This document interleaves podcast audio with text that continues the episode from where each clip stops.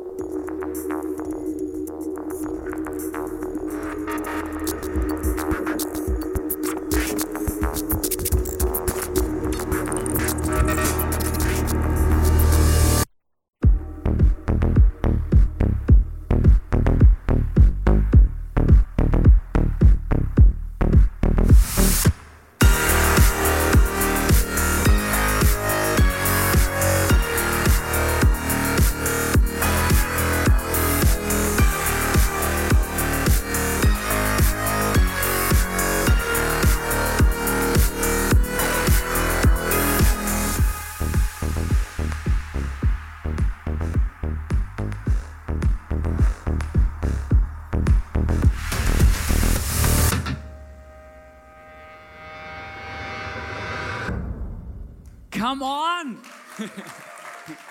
Challenge accepted. Hey, seid ihr ready? Ähm, ich weiß nicht, was, der, was das Video mit dir macht, oder? Wir reden über das Gebet jetzt. Gebet, oder? Hey, äh, ich weiß nicht, aber ich, ich sehe das immer und dann denke ich immer, hey, scheiße, ja. Also wenn ich das Video angucke, dann fällt mir auch nur Beten ein, ja. Oder, weil wenn, wenn, oder wenn ich mit, dann denke ich mir manchmal, ja, vielleicht wäre das ganz gut oder ich stelle mich irgendwo auf den Felsen hoch oder so, oder? Dann ist mir auch zum Beten zumute, ja. bevor ich dann irgendwo runterspringe. Und ähm, ich merke aber, wir wollen uns in der Serie über Gebet äh, anschauen, aber nicht unbedingt, dass du ähm, einen Fallschirmsprung buchen musst, nur damit du gefährliches Gebet erlebst. Ähm, ich glaube, dass, ähm, dass es auch andere Dinge gibt, ähm, die tatsächlich gefährlich werden können für dein und für mein Leben, für unser Leben, ähm, wenn wir so beten. Und ich habe keine Ahnung, wie du betest, aber ich habe gemerkt, als ich die Message vorbereitet habe, ähm, habe ich gemerkt, es tut mir sehr gut, über dieses Thema zu reden. Also mir jetzt persönlich, ja. Weil ich war ein bisschen rausgefordert, ähm, rauszufinden, ja, warum bete ich, wie bete ich, was bete ich eigentlich. Und in der Vorbereitung ich, bin ich auf ein Video gestoßen und das möchte ich euch zeigen. Und ich habe gemerkt, ja, man kann beten auch mit, ähm, mit Speed Dating vergleichen, ja. Und ähm, vielleicht entdeckt der ein oder andere sich da drin auch ein bisschen wieder. Und das wollen wir jetzt gerade kurz zusammen anschauen. Film ab. Hallöchen! So, neue Runde, neues Glück. Du bist also der äh, Sebastian. Ja, und du bist die Clara. Ähm, bist du ja auch aus München? Nee, um Gottes Willen. Ich komme aus Kassel, bin gerade zu Besuch bei meiner Schwester. Du ahnst gar nicht, wie lange ich gebraucht habe, bis ich hier war. Das waren mindestens zehn Stunden Boah. oder so. Oh, ja, na egal. Bist du aus München? Ja. Na, ah, ah, ah, du siehst mir nach Schwabing aus, oder? Oh, ich liebe Schwabing. Renovierter Altbau, oder? Oh, und da, aber ich hoffe schon mit Aufzug, oder? Weil ich hätte keine Lust, die Kinder in den vierten Stock zu tragen. Ja, und viele Kitas gibt es ja auch in Schwabing. Sogar so mehrsprachig und so mit Arabisch und Chinesisch. Das braucht man ja heutzutage, weil sonst findet man ja später überhaupt keinen Job, oder? Und äh, wenn man Kinder will, dann braucht man schon einen guten Job. Ne? Also ich stelle mir das auch so vor, wenn wir beide heiraten, dass dein Gehalt für uns beide reicht, weil sonst, glaube ich, wird es nichts. Hey, was machst du eigentlich morgen? Äh, ja, weil meine Schwester und ich, wir wollten nämlich zusammen in den Ikea und wir haben gerade kein Auto und sind die Teelichter ausgegangen. Und du kannst uns bestimmt bestimmt fahren, oder? Weil wenn man schon mal Freizeit hat, dann muss man sie auch nutzen. Weißt du, wie lange ich meinen Chef belabert habe, bis er mir mal die paar Tage freigegeben hat? Das kann ich mir vorstellen. Ja, ich habe überhaupt keine Zeit mehr für mich. Dabei würde ich so gerne mal wieder Urlaub machen, so mit Sonne, Strand, Meer, Palmen. Das wäre doch was, oder? Ja. Oh, ja, also ich glaube, die Runde ist dann schon wieder vorbei. Hat mich gefreut, Sebastian. Wir sehen uns ganz bestimmt nochmal. Tschüss.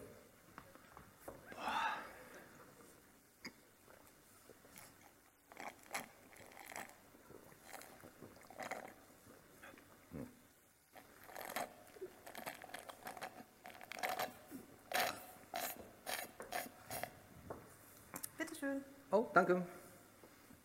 Äh, Clara? Äh, nee, ich bin Emily, die Zwillingsschwester. Ach, ja, die aus München mit ohne Teelichter. ja. Äh, ja, genau, die. Ja. Ja, Clara hat mich heute hier mit hergeschleppt. Mhm. Ich war noch nie beim Speeddating. Mhm. Eigentlich weiß ich gar nicht so richtig, was ich hier soll. Das geht mir ähnlich. Premiere. Aber was kann man schon verlieren, ne? Ja, stimmt. Manchmal muss man einfach was Neues ausprobieren, oder? Genau. Kommst du aus München? Ja, äh, bin hier sogar geboren. Ne? Aber ja, ich war ein paar Jahre weg in Darmstadt. Aber wer, wer überhaupt mal in München gelebt hat, der kommt bald wieder. Ne? Ja, ja klar. stimmt. Das ist einfach so schön. Ja. Was magst du denn am liebsten?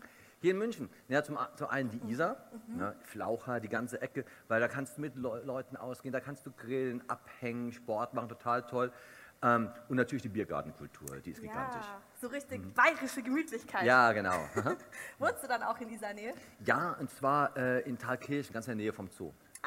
Hast mhm. du da noch Tiere? ja, höchstens Läuse im Moment. Nein, war ein Spaß. Äh, aber früher als Kind hatte ich zwei Meerschweinchen, Ernie und Bert. Ernie und Bernd, ja. das ist ja lustig. Mhm. Hast du das früher auch immer angeschaut? Ja, ständig. Kennst du noch diese eine Folge, wo äh, Ernie sich als Einbrecher verkleidet? Ja, und, und, Bert ankommt und dann schlägt mit, mit irgendeinem Besen ja, oder so? Ja, ja, genau, genau. cool. Genau. Einer oh. der coolsten, ja. Und diese andere, wo sie verreisen wollen und dann äh, packt der eine die Koffer und findet sie nicht und dann... Ja, ja, und dann ist Riesenhektik ja, genau. und, und, alles mögliche. Ja, cool, ja. Na, sag mal, war das hier gerade schon der Gong? Ähm, ja, also, also ich wäre hier eigentlich fertig. So. Ja, oh. ich eigentlich auch. Sollen wir hoch ins Café gehen? Oh, das ist eine coole Idee.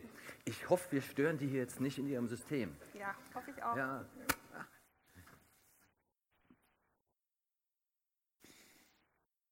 Come on. Die Frage ist ja, wenn du dir darüber Gedanken machst, mit wem von diesen zwei Persönlichkeiten würdest du deine Zeit im Gebet vergleichen? Und dann muss ich ehrlich, wenn ich dann ehrlich bin zu mir selber, dann merke ich ganz oft, bin ich genau wie die Clara. Ja, ich komme zu Gott, oder, und rede mit Gott und dann quatsche ich Gott einfach die ganze Zeit voll, oder? Gott kommt überhaupt gar nicht zu Wort, oder? Und wenn er nur mal versucht, irgendwas zu sagen, oder, dann bin ich schon wieder, ähm, ihm wieder das Nächste zu geben. Ich habe gemerkt, schon im, und das ist so krass, weil Gebet eigentlich, das eigentliche Thema von Gebet ist eigentlich Konversation. Gott wünscht sich Beziehung, Gott wünscht sich Konversation, er möchte mit uns reden, er möchte mit uns eine Beziehung haben und er möchte sich eigentlich nicht von uns die ganze Zeit voll quatschen lassen. Also das Coole ist noch, Gott macht's mit, oder? Aber die Frage ist, ob das das ist, was du brauchst und was für dich das Gute ist.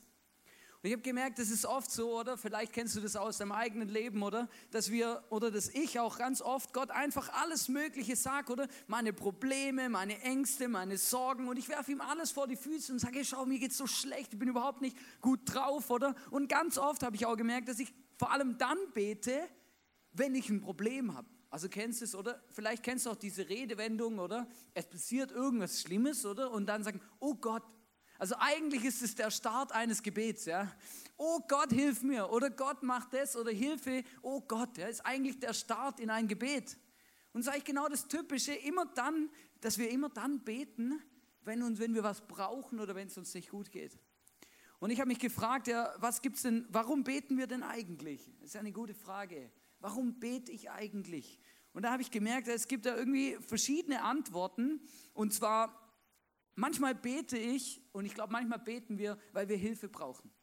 Weil wir Sorgen haben, Ängste, ähm, Dinge, ähm, die uns belasten und wir, uns, und wir einfach vielleicht auch gar keinen anderen Weg mehr wissen, als wie zu Gott damit zu gehen, zu sagen, hey Gott, ich weiß nicht mehr weiter, hilf mir bitte.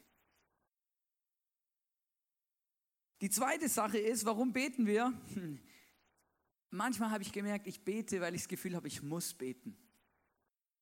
Also weißt, bei mir ist es ja noch wirklich ein, ein, ein Problem, weil ich bin ja Pastor. Bei mir gehört es ja zum Berufsbild, ja. Oder stell dir mal vor, oder ich würde nicht beten. Und manchmal haben wir das Gefühl, als, als, als Menschen, die wir vielleicht gläubig sind oder regelmäßig in die Kirche gehen, dass wir das Gefühl haben, ja, ich muss beten oder ich sollte unbedingt mal wieder beten. Wenn du irgendwo in einer Gruppe bist, wo, wo, wo auch, auch weitere Gläubige sind, musst, kannst mal einen Test machen. Ja? Ähm, es, jemand hat mal zu mir gesagt, ist noch recht lustig, hat er gesagt, schau, wenn du äh, in deinem Sportverein oder irgendwo in einer geselligen Runde bist und du sagst, ma, ich sollte mal wieder mehr Sport machen, oder, wird dir jeder zustimmen und jeder sagen, ja, ma, stimmt ich auch. Das ist so ein No-Brainer, ja.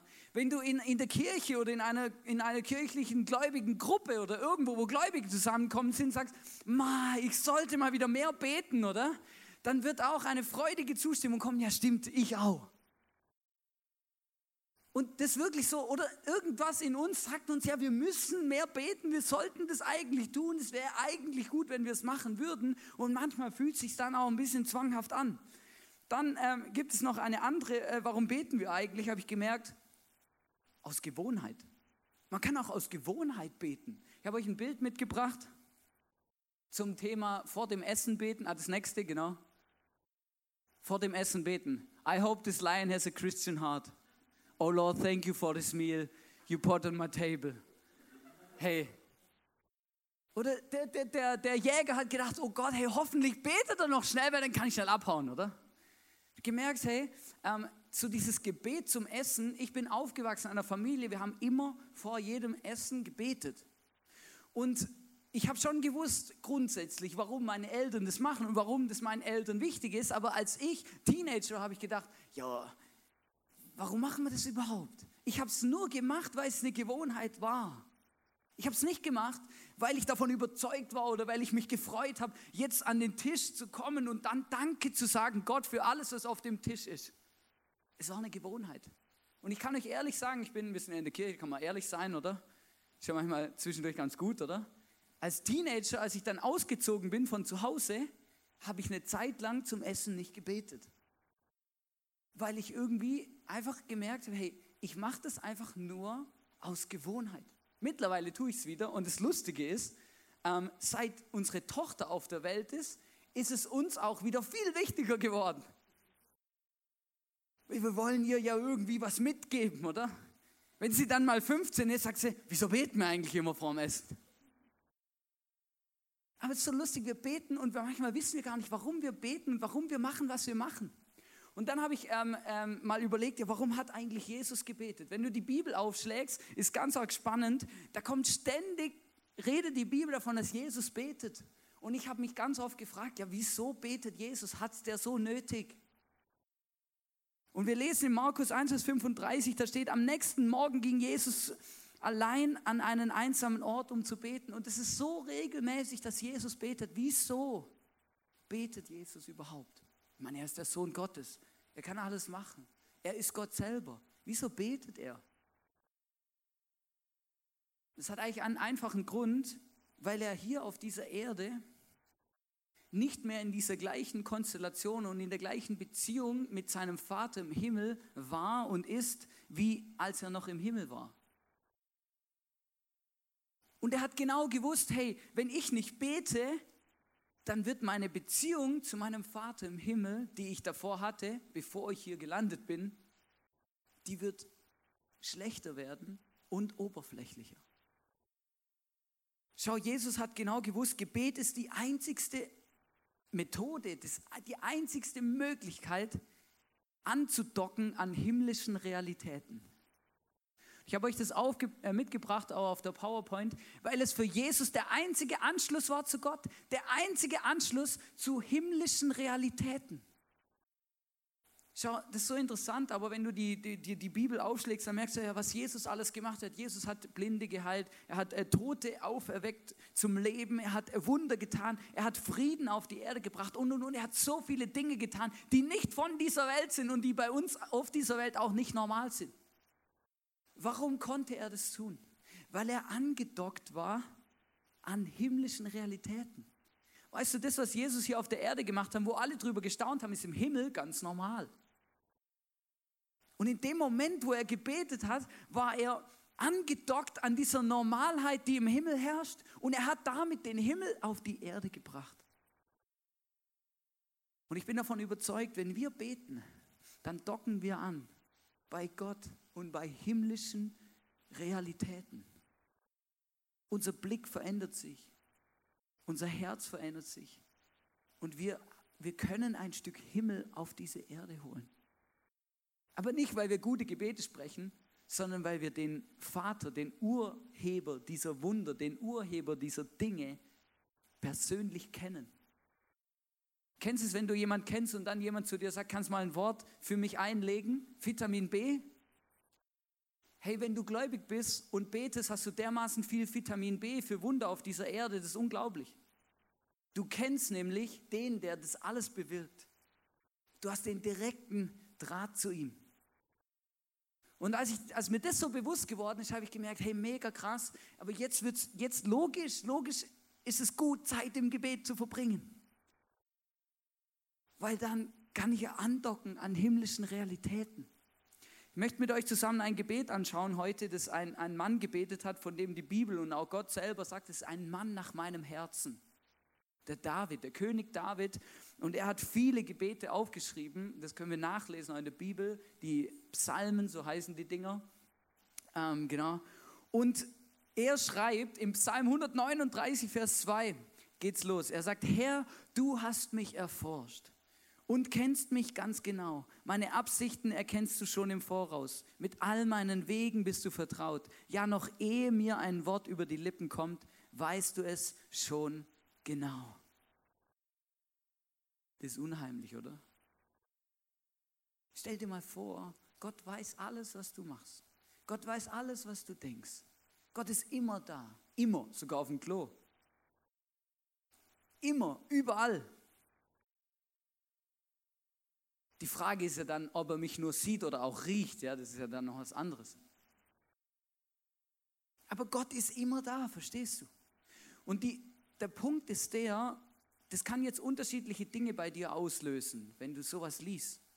Manche Menschen, wenn sie sowas lesen, dann finden sie, oh mein Gott, Gott sieht mich immer und überall bei allem, was ich tue. Das ist aber nicht gut. Vielleicht weißt du, und das hat dann was mit deinem Gottesbild zu tun, mit dem, wie du Gott siehst. Ob du das Gefühl hast, Gott sitzt im Himmel mit ausgestrecktem Zeigefinger und wartet nur darauf, dass du irgendetwas machst, was ihm nicht gefällt und dann, keine Ahnung, was er macht. Aber schau, dieser David, der fängt sein Gebet so an und betet es und dann geht es sogar weiter. Er betet weiter. Im Psalm, äh, in Vers 5 sagt er, von allen Seiten umschließt du mich. Es wird ja immer schlimmer, oder? Und legst auf mich deine Hand. Wohin könnte ich schon gehen? Wohin fliehen, um deinem Blick zu entgehen? Du wirst Gott nicht loswerden. Ich habe mich gefragt, Wieso betet David es eigentlich? Ist ja ein No-Brainer. Wieso sagt er Gott, was Gott schon weiß? Verstehst du? Das ist ja immer das Thema, oder? Wieso sagt David Gott, hey, du bist immer da und überall und du siehst alles und ich kann vor dir nicht wegrennen und so, oder? Dann denke ich mir manchmal, Gott sitzt im Himmel und denkt sich, ja stimmt, hast recht. Komm auf den Punkt. Aber Gott hat, der David hat ein ganz konkretes Ziel, warum er das macht.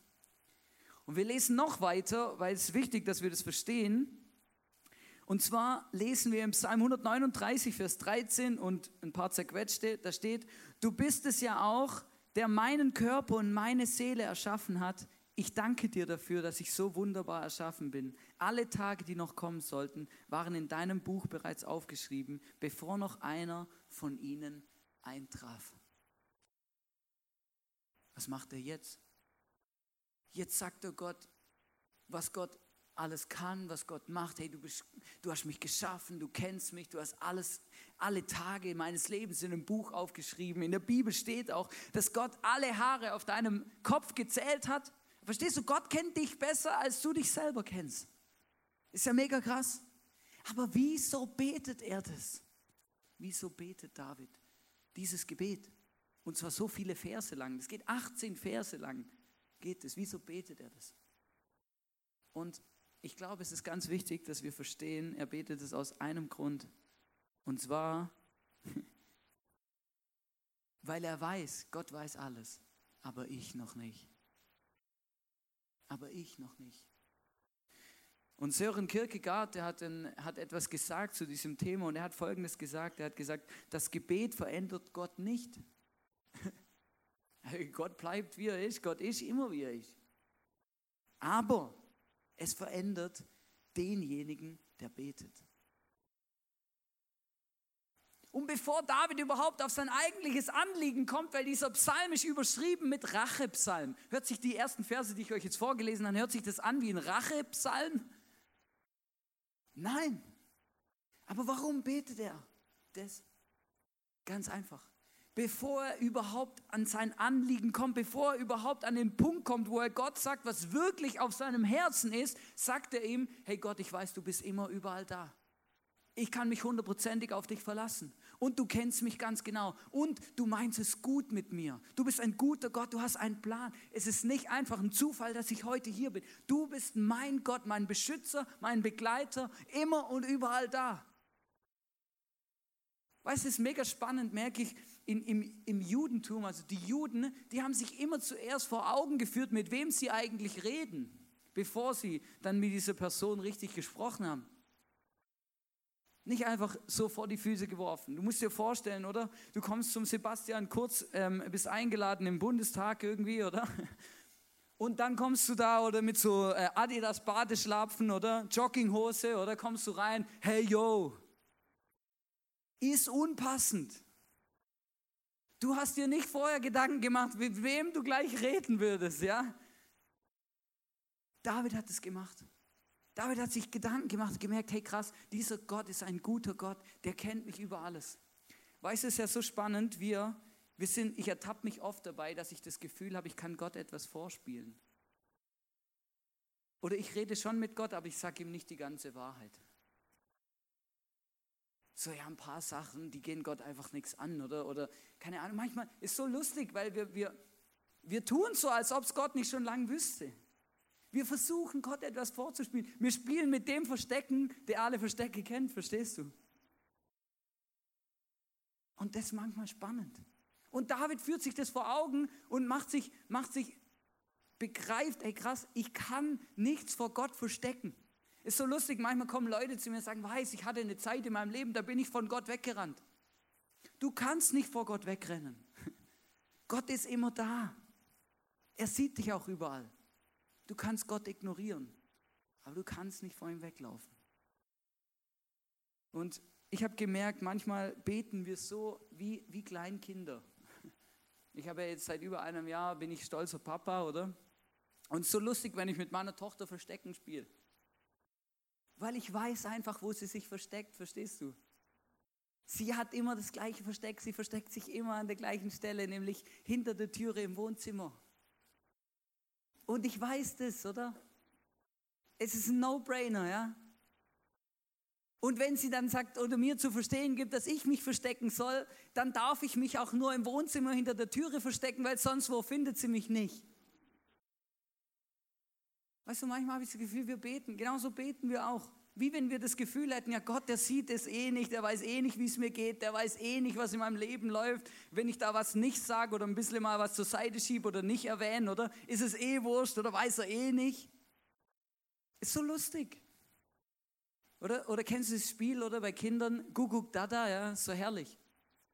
Kinder haben das Gefühl, was, weil sie mich nicht sehen, sehe ich sie auch nicht, ja. Such mich. Such mich. Kuckuck, Dada. Ja, ihr lacht, aber manchmal merke ich, ich bete genauso. Ich tue so, als ob Gott nicht sieht und als ob ich, ich versuche, etwas vor Gott zu verstecken. Aber das funktioniert nicht. Und David ruft sich das ins Gedächtnis und sagt: Hey, Gott, ich weiß, du bist immer da. Du kennst meinen ganzen Ärger, meine Emotionen, alles, was in mir abgeht. Du weißt auch meine Probleme. Du bist immer da. Du siehst auch meine Fehler, auch die Dinge, die ich gemacht habe, wo ich jemand angelogen habe, wo ich jemand bewusst hintergangen habe, was auch immer. Gott sieht das alles. Aber wir haben manchmal das Gefühl, ja, oh, das darf ich, da, da rede ich nicht mit Gott drüber, weil das ist mir unangenehm. Also David sagt, hey, das müssen wir gerade mal aus der Welt schaffen, Gott. Ich weiß, du bist da, überall. Und ich weiß, du siehst alles. Und deswegen versuche ich erst gar nicht, etwas vor dir zu verstecken. Und dann kommt er, nach 18 Verse Warm-up, kommt er auf sein Anliegen und dann sagt er folgendes im Psalm 139, Vers 22. Ja, ich hasse sie mit äußerstem Hass und betrachte sie als meine eigenen Feinde. Über irgendjemand ist er stinksauer, aber richtig. Wenn du das anschaust, was hier steht im Hebräischen, ist es die, die, die brutalste Version von Hass, die es gibt. Mit äußerstem Hass. Also es ist nicht einfach, das ist richtig krass, ja. Weißt du, ich habe gemerkt, so an diesem Gebet habe ich gemerkt, das ist, ich möchte auch so beten lernen. Ich möchte so beten. Nicht einfach Gott alles vor die Füße werfen, was mich gerade anscheißt. Nein, sondern auch mal mit ihm einfach drüber reden, wie es mir geht, was, was meine Herausforderungen und Challenges sind und dann, wie, und jetzt kommt der Hammer, wie David dieses Gebet abschließt. Das ist wirklich cool.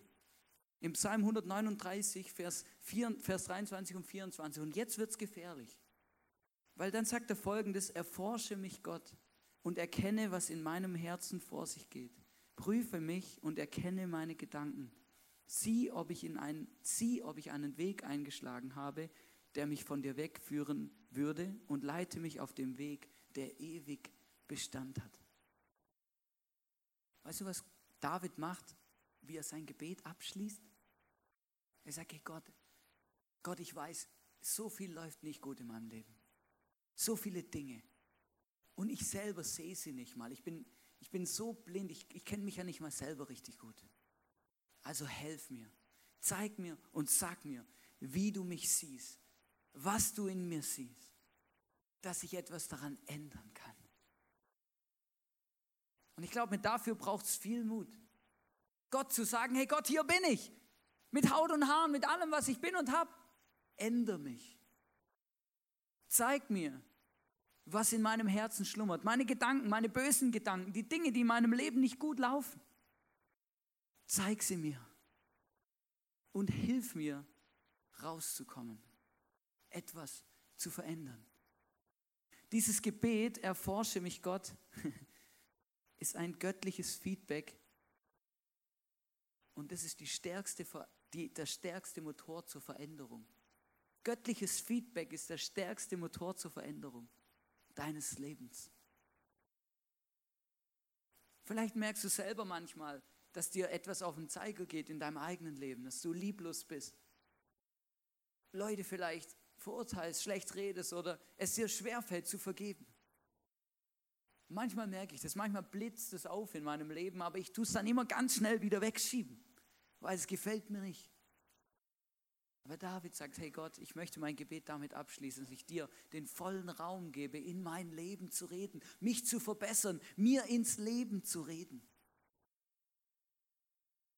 Ich glaube, das gefährlichste Gebet, was du machen kannst mit Gott, ist, wenn du Gott Mitspracherecht in deinem Leben gibst. Wenn du zu Gott sagst, hey, hier bin ich. Erforsche mein Herz, erforsche meine Gedanken, sag mir, was du machen willst als nächstes mit mir.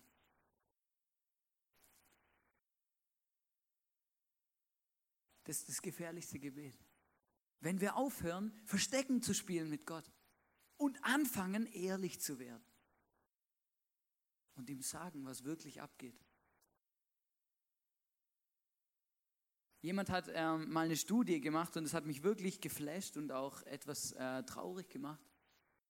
Wenn Leute, ähm, wie sagt man dem, etwas, etwas, etwas bekennen oder quasi etwas offenlegen, sich outen, ja genau. Wenn Leute etwas, etwas, wo sie vielleicht Scham dafür empfinden oder etwas, was grundsätzlich schwierig ist, wenn dann ein Outing passiert, dann ist es immer nur 60 Prozent der Wahrheit. Das heißt, 40 Prozent ist immer noch nicht geoutet, weil es uns schwerfällt, ehrlich zu sein, vielleicht auch mal ehrlich zu unseren Fehlern, zu den Dingen zu stehen, die nicht so gut laufen in unserem Leben. Ja, macht man auch keinen Instagram-Post drüber oder Facebook oder sowas. Kommt nicht gut an. Bei Gott kommt es richtig gut an. Weil bei Gott Gott kann dich dann richtig verändern. Gott bekommt freie Hand, in deinem Leben etwas zu changen. Ich habe gemerkt, ich möchte ganz zum Schluss einfach mit euch drüber reden. Hey, wie, wie, wie findet Gebet bei mir ganz praktisch statt? Weil ich merke, so viele Menschen tun sich schwer ähm, mit Gebet, mit regelmäßigem Gebet. Auch nicht nur so Brandlöschergebet oder, oh, jetzt muss ich aber schnell beten, weil mir geht es nicht gut, irgendwas ist nicht in Ordnung oder schnell Brand löschen, Jesus, helf mir. Sei, wie können wir beten? Und ich sage dir eins, und das ist wirklich ein, ein Learning, was ich schon gemacht habe, ich verändere mein Gebet jedes, regelmäßig. die Art, wie ich bete. Weißt du warum? Weil irgendwann ist es nicht mehr geil. Und dann erlebe ich auch Gott nicht mehr. Und dann muss ich etwas ändern.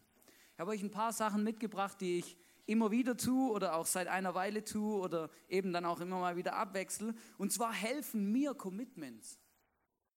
Klingt jetzt lustig, aber mir helfen Commitments. Sagen, okay, ich mache das so oder so oder dann und dann und immer dann. Zum Beispiel habe ich gemerkt, ich, ich, mir tut es extrem gut, wenn ich rausgehe in die frische Luft. Ich mache Sport oder, oder gehe spazieren oder gehe auf den See und dann rede ich mit Gott.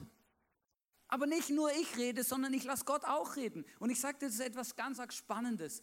Wenn du dich einfach mal, wenn du dir einfach Zeit nimmst und sagst, hey Gott, hier bin ich, rede mit mir.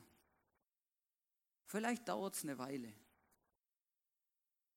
Manchmal müssen wir auch zuerst irgendwie alles loswerden, bis wir überhaupt empfänglich sind. Aber Gott redet. Dann habe ich etwas gemacht, ähm, zum Beispiel habe ich so ein, so ein Notizbuch oder ein Tagebuch oder wie auch immer man das nennt, wo ich das aufgeschrieben habe. Einfach, es hat mir am Anfang vor allem extrem geholfen. Ich habe das, hab das Buch vor mir gehabt und gesagt, okay, jetzt fange ich an zu beten, oder? Weißt du, in, de, in dem ersten Jahr, wo ich Buch geschrieben habe, weißt du, wie die jede Seite aussah? Ganz einfach. Ich habe jeden Tag angefangen mit Hallo Jesus. Ja, ist vielleicht einfältig, aber ich habe gemerkt, ja, hallo Jesus, hier bin ich. Servus. Was geht? Weißt du, Gebet ist eine Beziehung. Gebet ist nicht das lose Anreihen von Wörtern, sondern Gebet ist Konversation mit Gott. Und Gebet wird dann richtig, richtig, richtig krass, wenn du anfängst, plötzlich mit Gott so zu reden wie mit anderen Menschen in deinem Umfeld. Wenn es plötzlich persönlich wird. Was mir auch hilft, ist ähm, Commitments, zum Beispiel beim Bibellesen. Ich habe ähm, mir vorgenommen, also eben, das, da habe ich zum Beispiel die Bibel einmal durchgelesen. Eigentlich macht man das in einem Jahr, ich habe drei gebraucht. Aber ich habe gemerkt, ja, ist doch egal, ich bleibe dran. Irgendwann ist, irgendwann bin ich durch. Nach dem ersten hat es mich schon ein bisschen entmutigt, dass ich dann nur die Hälfte von dem Zettel bewältigt hatte. Aber ich habe gemerkt, doch, aber es hat mir geholfen, es war ein Commitment. Ich habe immer wieder den Zettel gesehen an meinem Schreibtisch und gemerkt, ja stimmt, hey, ich möchte noch Zeit verbringen mit Gott. Ich möchte in der Bibel lesen und hören, was Gott mir zu sagen hat. Und im Moment gerade habe ich es in meinen Kalender geschrieben.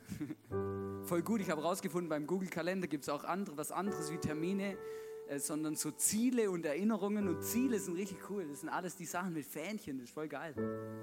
Das kommt dann immer jeden Tag, leuchtet auf deinem Handy auf und dann kannst du auf Erledigt drücken oder nicht.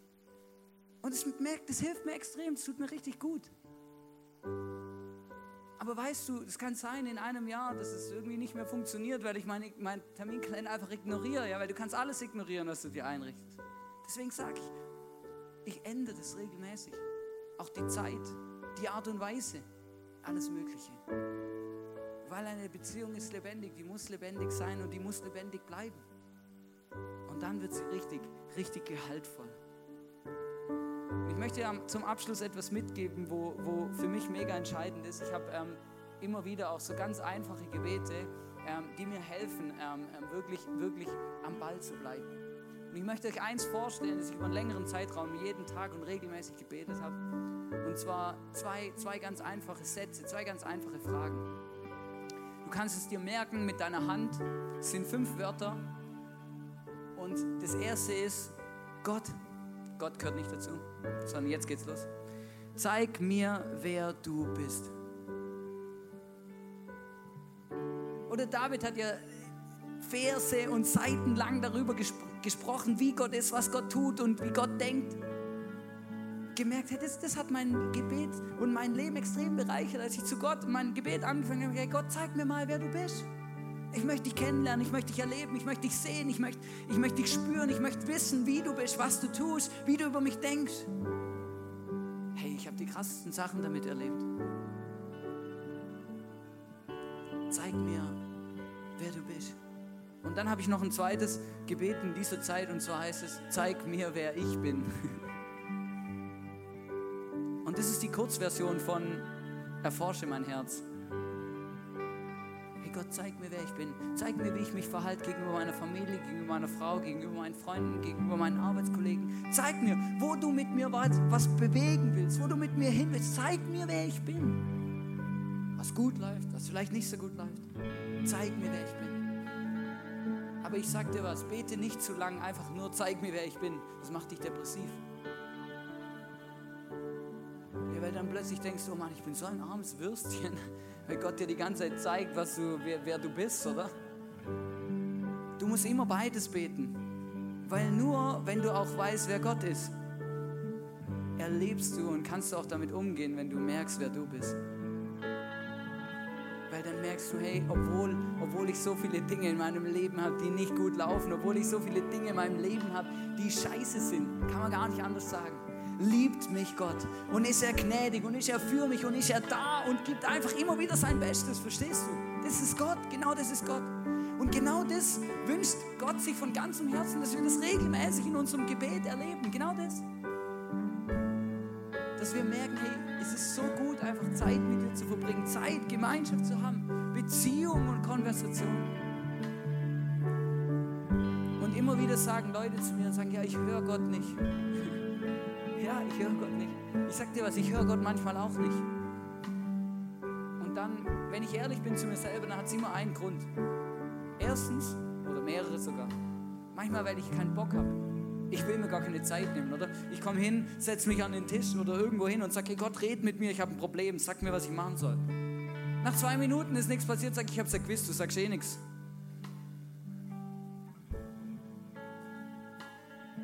Manchmal ist auch noch so viel in unserem Leben, wir sind so vollgepackt mit unseren Problemen, unsere Seele, die hat eigentlich gar keinen Platz und gar keine, die ist gar nicht offen für das Reden Gottes.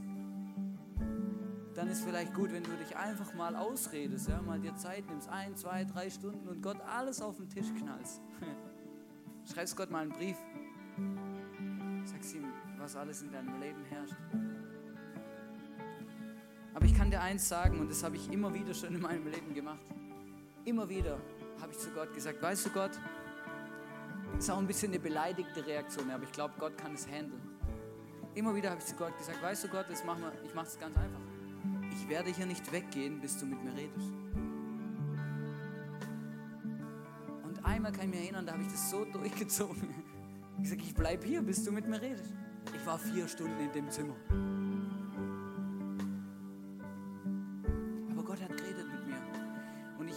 Nicht erinnern, dass, dass er jemals wieder so klar mit mir geredet hat, wie an diesem Mal. Ich kann mich noch erinnern, die ersten zwei Stunden habe ich ein bisschen Worship-Musik gehört, ein bisschen gebetet. Irgendwann hatte ich die ganze Familie und alle Freunde durch und ich habe gesagt, ja Gott, irgendwie, das passiert nichts. Komm mal, komm auf den Punkt, mach was. Ich habe ja gesagt, ich bleibe da, bis du mit mir redest. Da ist wieder nichts passiert. Dann irgendwann habe ich mich mal eine Stunde hingesetzt, einfach mal gar nichts, ein bisschen aus dem Fenster rausgeschaut. Und irgendwann kam der Moment, wo Gott wirklich dieses Zimmer betreten hat und ich habe das gespürt. Und vielleicht sitzt du jetzt heute da und sagst, hey, so, jetzt ist er völlig durchgedreht. Ich dir etwas, was ich erlebt habe. Und das würde ich jedem erzählen. Ich habe Gott erlebt. Ich saß in diesem Zimmer, ich habe alles um mich herum vergessen, ich habe Zeit vergessen, alles vergessen. Und ich habe einfach nur mich wohlgefühlt. Es war einfach genial. Ich habe gemerkt, Gott ist da. Gott hat so viele Dinge über mein Leben ausgesprochen. Plötzlich war er da. Und damals hat er zu mir geredet und es war, es war so krass, es war so eindrücklich, dass ich das bis heute auch nicht vergessen habe. Aber ich möchte dich herausfordern.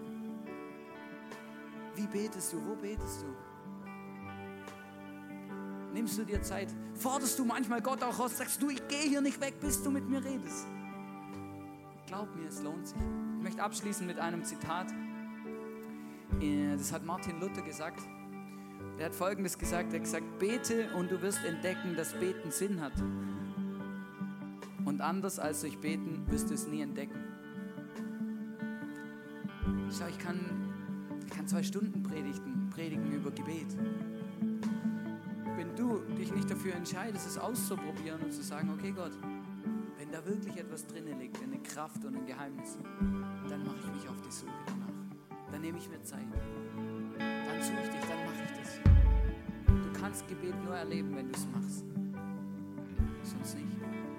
Aber dazu möchte ich ermutigen heute Abend. Von ganzem Herzen, das ist wirklich mein Wunsch für dich, dass du Gott erlebst, ihn spürst, dass er dich liebt, dass er da ist, dass er dein ganzes Leben im Griff hat und alles, ja, alles einfach wunderbar ist. Ist gut? Nimmt es mit. Ich möchte noch beten mit uns und ich fände es cool und ich möchte euch sagen, einfach lass uns aufstehen. Dass wir so richtig ready sind. Jesus, danke, dass du da bist. Gott, ich danke dir, dass du eine unglaublich geniale Möglichkeit geschaffen hast, mit dem Gebet mit dir zu reden ähm, ähm, und, und, dich zu erleben, dass du zu uns redest und dass du einfach ein großartiger Gott bist.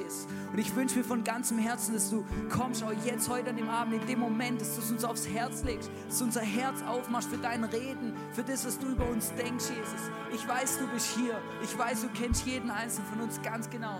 Und Jesus, ich möchte wirklich das aussprechen. Ich möchte kein Versteckspiel spielen mit dir. Ich möchte ehrlich sein vor dir und dir sagen, was ich auf dem Herzen habe. Ich möchte dir sagen, was in meinem Leben vor sich geht. Alles Gute und alles Schlechte. Weil ich glaube, dass du wirklich mein Leben verändern und umdrehen kannst um 100, 180 Grad.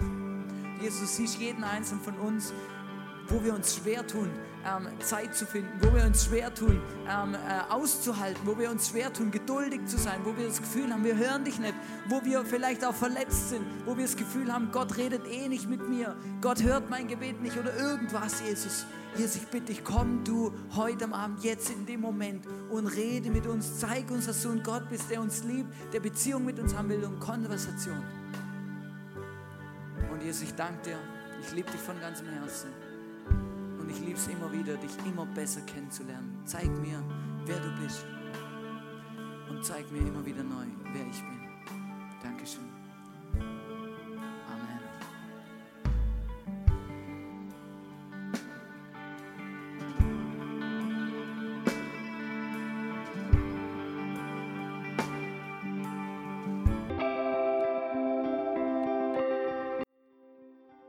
Wir hoffen, dass dir diese Predigt weitergeholfen hat. Wenn du Fragen hast, schreib uns eine Mail an info at icf-vlbg.at. Alle weiteren Informationen findest du auf unserer Homepage.